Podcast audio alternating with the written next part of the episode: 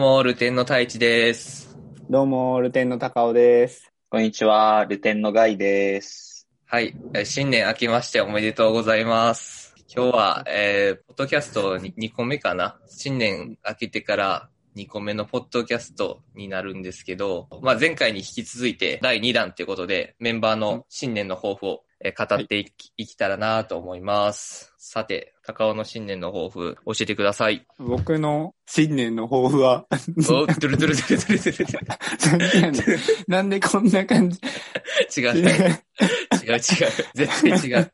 やめよう。おい、お、お願いします。えーっと僕の新年の抱負は、うん。えっと、小小説を一冊書くっていう、おー、いいね。これが今年の目標です。おー、すごい。めちゃくちゃ具体的かつ、すごいいい抱負やと思う。これはね、なぜなぜにというか。なんか、うん。もともとその去年 TikTok でバズって以降、うん。なんかコンテンツを作りたいっていうのをすごいあって、うん。うん。でうん言ってたね。今まで作ったことあるコンテンツで言うと、多分 TikTok か漫才かコントかみたいな感じで、うん。うん。割とめっちゃ短い。漫才とかコントとか5分ぐらいだし、うん。うん。あの、TikTok なんてね、30秒とか1分とかだから、うん。うん。ちゃんと長いストーリーみたいなうん。のが、俺は結構今まで好きだったから、小説とか、うん。うんと映画とかうん。うん。が好きだから、そっち挑戦しようと思って。で、うんなんか、今までや小説は書きたいっていうのがすごいあって、でもなんか、書き始めてすぐ書けないみたいなうん感じで、うん。なんか、うーんと、ずっと、ちょっと書いて、やめてみたいなのを、もう中学校ぐらいからずっうと書けないなと思ってたんだけど、うんなんかね、年末に書き始めたやつが、めっちゃ書けるっていうのにうん。気づいて、すごい。あのーそうなんよ。なんか、初めて、あ、全然、机に座ったら何でも書けるなっていう感じ？その、なんていうの？その、いつもは、うん。その、盛り上がっ、気分的に盛り上がって、うわ、これ書きたいってなって、うん。バーってその日はめっちゃ盛り上がって書くんだけど、次の日うんパソコン開けて見てみたら、もう全うんうん然書く気しないみたいな。うん。うん。うん。なんか今、なるほど。今はもう、前の日に書いたやつでもパソコン開けて、あ、全然書けるやんみたいな感じで、何でも書ける。ええそれは何？テーマ的にってこと？いや、これね、あの、なんでなのかってすごい、俺も自分で疑問で、うん。あの、な、なんでやろうっていろいろ考えて、あの、三つ、三つ要因がありますっていう。うんうん。一個は、主題っていうか、そのテテーマうんうんうん。書く内容を学生起業家にしたのよ。おお。そのなるほど学生起業家が何人も出てきて、うんうんみんななんか、人生悩むな、みたいな、うんううんまくうん。いかないよね、みたいなうんうんうん。感じにして、そうすると、やったことある、かつ、周りにもいっぱいいて、うなんんか。気持ちまでわかる。なるほど。うん。他にも何個かあって、うんうんあのーもう一個は最近、脱村上春樹をしてて、結構、高尾的にはでかいよね。影響をさ、受けすぎてるのよ、俺は。うんうんうんだ。から、文章を書いても、もう村上春樹の2番煎じ、2番っていうかもう100番煎じぐらいの 文章。うんなんか文体も同じで、ストーリーの感じ、なんか、その話題と、なんていうの？書く内容とかも、うん結局、村上春樹になっちゃうなるほど。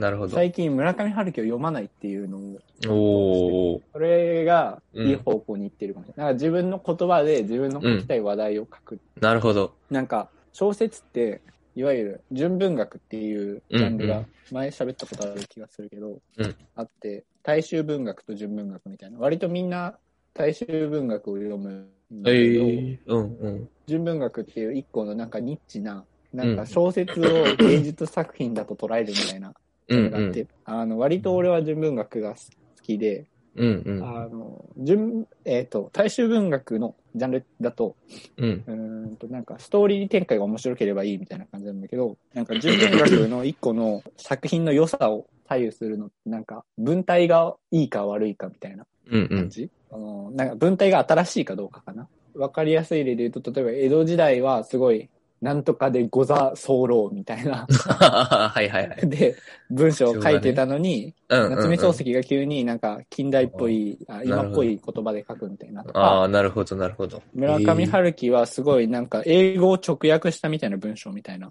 ことを言われるんですけど、村上春樹自身も一回自分の小説を英語にして、日本語にしてから、うんうん。してたらしい、当時。すごいな。ええそうっていうので、なんか新しい文体を。獲得するっていうのが。めちゃめちゃその、大事？後でそれをみんなが自文学と呼ぶみたいな感じかな。そういう系統。ああ、なるほど、ね。出た当時はめちゃめちゃ批判されることが。なんか、なんだこの英語みたいな文章みたいな。言われるけど、後でなんかあれは新しい文体を提案してたんだねみたいな感じになるのが結構俺はそういうのが好きで。うんうん。っていうと、その村上春樹に影響を向け、あの、されまくってるっていうのは結構最悪な状態なのよ。一番今、権威のある文体で書くことになるから。っていうので、あの、ね今結構 SNS 言葉で書いてて、小説を。ほう、おもろそう。SNS 言葉っていうか、わ、わ、若者っぽい。ピエンとか？PM まではいかないけど、あなんていうか、文末になんか笑って、笑って入れちゃうとか、あー、なるほどね。あ、それ若者しか使わないな、みたいな、崩した感じで書くっていうので、結構今いい感じになってて、なるほど。型を持つなってことか。あと二つ要因があって、うんうんうん。あいあと一個は、その、い一個は時間的に割と最近余裕があるから、やっぱ、ねあそう、アクセクしまくってると結構、うんあの、うん。後回しになっちゃう 確かに。俺は。ひ人を巻き込んでないから、後回しうんにできちゃう。うん。うんうん趣味、趣味みたいな感じだから、うん。本当は俺にとってすごい大事なことなんだけど、うん、締め切りがなかったり、誰かを巻き込んでなかったりすると、急にやんなくなるっていうのがあるから、うんうん。今時間の的余裕があるからできるなと思うのと、あと一個、もう一個俺の中で結構発明だったのは、うん。女子、女子で書く主人公を女子にするっていうのがなるほど。書きやすい。その、それはなんか、な自分から離れられるみたいな感じ。男子にすると、いや、こんなん思わないな、とかで、先に進まなくなるみたいな。はいはいはい。だけど女子のことは勝手にこっちで妄想して書けるから、なるほどね。女子で書くってやったことなかったんだけど、あの俺、うんうん TikTok でさ、うんうん。あの、男女の会話みたいなのをああ、うんうん。あやってたから、それで、あ、女子の方が書きやすいってその時思って、それからすごい、そう、女子で書くっていうのでやってる。なるほどね。。次、あれしよう、太一の話。OK 俺は、えっ、と、一応新年の抱負としては、あの、高尾のその小説を一冊書くとかっていうのと、うんすごい真逆の抽象的な話で、自分の行動、言葉と行動を具体化する、具現化するっていうところ。で、これはね、今、卒論で研究やってんのがすごい大きく影響してるんやけど、俺がそのか話をするとかうん、するときにすごい抽象的なところがあって、そのこれでわかるやろうとか、うんこのレベルの話とか抽象度でやっといた方が、なんかまあ漏れもなくて、その人によって、あの、理解してくれるやろうっていう風なとこで止めちゃうっていうところがうんうんうん。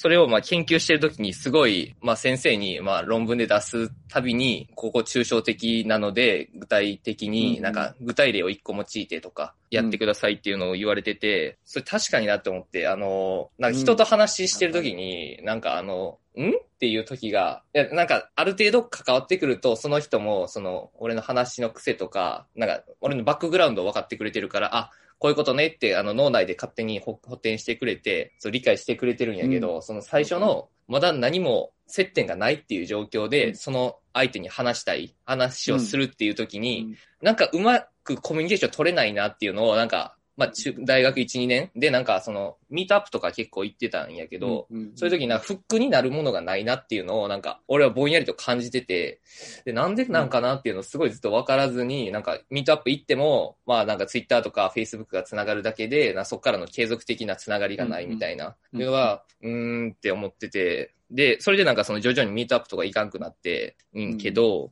で、それでなんかその研究をやってる時に、あ、これやっていうところで、その、うん俺がその話、テーマが抽象的すぎるなっていうのをうんうん。それを感じて、まあ、抽象的にしてたっていう、その意図としては、あの、そうしない、抽象化しないと、その、は例外が出てきてしまって、その人によっては、これがその、正しくないっていう風になってしまうっていうのが、ああとなんかその、いや、この場合はどうなんですかっていう、あの、上げ足を取る人人がおるとかっていうのがあって、抽象的にしててんけど、なるほどその、研究やって卒論やるときに一番大事って言われたのが一個あって、その、テーマを絞ること。っって言われて、先生に。うん一番最初に、い4月に言われてんけど、っていうのが、その、卒論はまあ時間的にも、その自分たちの経験的にもすごい限られてるところで、その卒論を一個し、論文を仕上げるっていうのがあって、そうなった時に、そのすごい深淵なテーマ、日本がこれからその経済的にどう変化していくかみたいな、すごい、まあまあ気にはなるけど、すごいそれが解決すればすごい効果はあるんやけど、どこをあの調べていけばいいかわからんみたいな、すごい抽象的なこと。けど多分俺はそのそういうことを今までずっと目指してて戦争をなくしたいみたいな。なるほどっていうのな。ところとか。ってなった時に、それってそのわかんねんけど、うん自分がその卒、まあ卒論に関して言うと、その1年でやってるうちに、あの、それを、まあまあ前提条件がいろいろあるわけやんか。前提条件とか、うんまあ時代によっても違うし、っていういろんなその、要要素があるのをすべて、俺の1年の労力、あの、卒論の時間ですべてをカバーすることはできへんから、結局それって無用の長物になってしまうわけよね。俺がそのただ自分で書いたその自己満足文章になってしまう。うんなった時に一番大事なのが、その条件を絞るとかうん、地域を絞るとか、じあの、えっと、場所を絞るとか。だその自分の、もしかしたら俺がその住んでる街の、ここから1年後までのその経済の変化とかっていう風に絞ったら、そのうん、俺の街について知りたい人からしたらすごい役に立つうんうんうんうんっていう。で、その具体的にする っていうとこがすごい大事なんやっていう。じゃどな。いと、その、だ自分のできる範囲のところまでを扱って、ちゃんとそこまでは自信ありますっていうか、あの、うん。すべてぜ前提条件とか例外とかすべて、あの、考慮してますっていうのを出さないと、あの、人に使ってもら、使ってもらえないし、価値を感じてもらわれへんっていうのに、ようやく22年目にして気づいて、で、そこがなんかその自分的になんか足りてないところやなっていうのを、そういう感じて、それはまあ行動についてもそうやねんけど、まあ、実際なんか芸術的なことに関わりたいみたいなとかってすごい抽象的で、いやプログラミング活動をしたいみたいな風に 具体化すると、あの、あのどうどういう風な行動を取ればいいかわかるみたいなところうんがあって、で、これがなんかその、そう人と会話するっていうところでその大事になってくるっていうのもあるし、その人に助けてもらうっていうところでもすごい大事やなと思ってて、ぼんやりとした、あの、像を相手に伝えるだけやと、その相手的にはその、あの、捉え方が全然違うくて抽象的やと。うんうんうん、で、そうなった時にその人からすると何をこの人はしたいんだとか、あうんう、ん。それだったらこういう人いるよっていうのを、その手助けができへんっていう問題が出てきて、で、だから人と関わって、その助けてもらうってなった時に、自分がその、今までこういうことをやってて、で、これをしたくてこういうのをやってて、で、実際に今ここまでやっててっていうのを具体的に語れるっていう能力とか、うん。うん。その実際にその用意しておくことが、その人と関わっ、新しく関わっていくであったりとか、その助けをもらったりとかっていうところで、すごい大事になってくるなっていうので、あ、の、その自分の、まあ、今まで考えてるより、俺は考えてるより自分の行動が抽象的で、言葉も抽象的っていうのをあ念頭に置いて、その一年行動していきたいなっていうふうにうん。思っている。で、なんか思ったんが、その、去年のルテンの目標に似てるなっていう。いや、言おうとした、それ。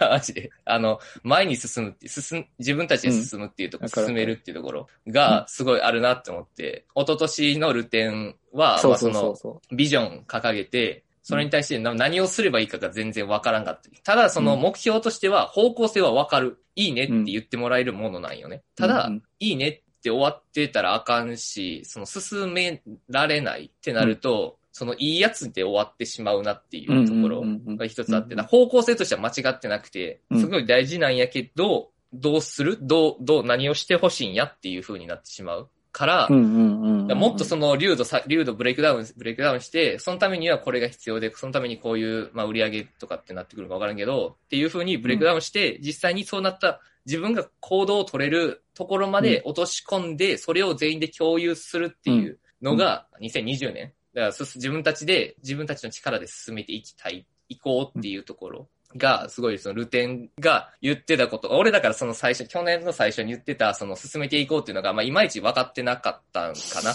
それで言うと。っていうのを、なんか、あそういうことをあつし言ってたんかなっていうふうに今はちょっと思って、うんうんうんまあこれでちょっと一年、まあ一年っていうかうんまあ今後どんどん続けていきたいなっていうふうに思って、ちょっと具体的に行動していきたいなっていうそ なんかそれでも、今言ってた太一がつけたい能力って割と研究したら自然と身につく能力だよね。う。ん、そうやね。あのー人にうまく伝えるとかっていうところになっ論てくるから。文書くとか、うん、うん、うん。とか。確かに。そう、それが、えーだから、具体に落とし込むのがすごい大事で、っていう風な感じで、まあ、ここの一旦今年一年は、のテーマは、具体的に生きるっていうところです。はい。じゃあ、次、ガイ君お願いします。今年の抱負。っていうか、目標、目標とかも。そうですね。結構考えてきてしまったんやけど、いくつかあって、7つある。はい。じゃあまず1つ目は、お金を稼ぐ。うん。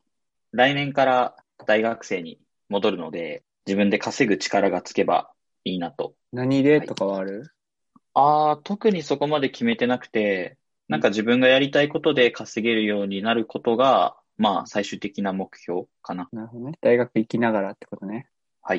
ほんで、二つ目。うん学生として、まあ優秀な学生になる。ちょっとざっくりやけど、トーイックとか、そういうなんか学生として一人前になれたらいいなっていうね。研究頑張るとかじゃないんだ。あ、でも、それも研究頑張って、まあ、トーイックとかも頑張って、ちゃんと成績も、えーうんうんうん収めるっていう。学生の評価軸でってことやな。そうやね。あんまりいい学生ではなかったので、これまで。ちょっとね、ここでギャップ萌えを狙おうかなと。誰に対して？誰に対してやろうね。でもまあまあ、っていうね、目標があります。三つ目、えー筋トレする。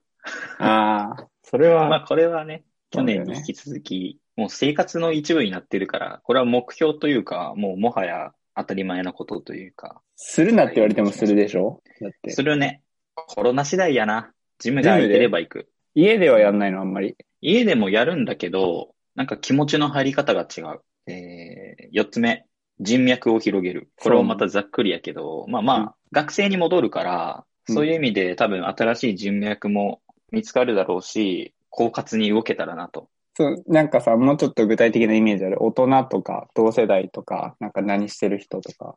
同世代かな？同世代で何か頑張ってる人。まあはい何か頑張ってる人ってなると抽象的すぎるわかるよ。でもなんか、似たような同年代の人にうん出会えたら一番いいなって思う。まあお互いいい影響をし合いながら、まあコロナもあったから、そこもあるかな。なんか去年あんまりそういうのができなかった分、今年はより活動的になりたいなと。で、5個目。ちょっと俺もこれは頑張らないなって思ってるのが、SNS に取り組む。ええそうなの？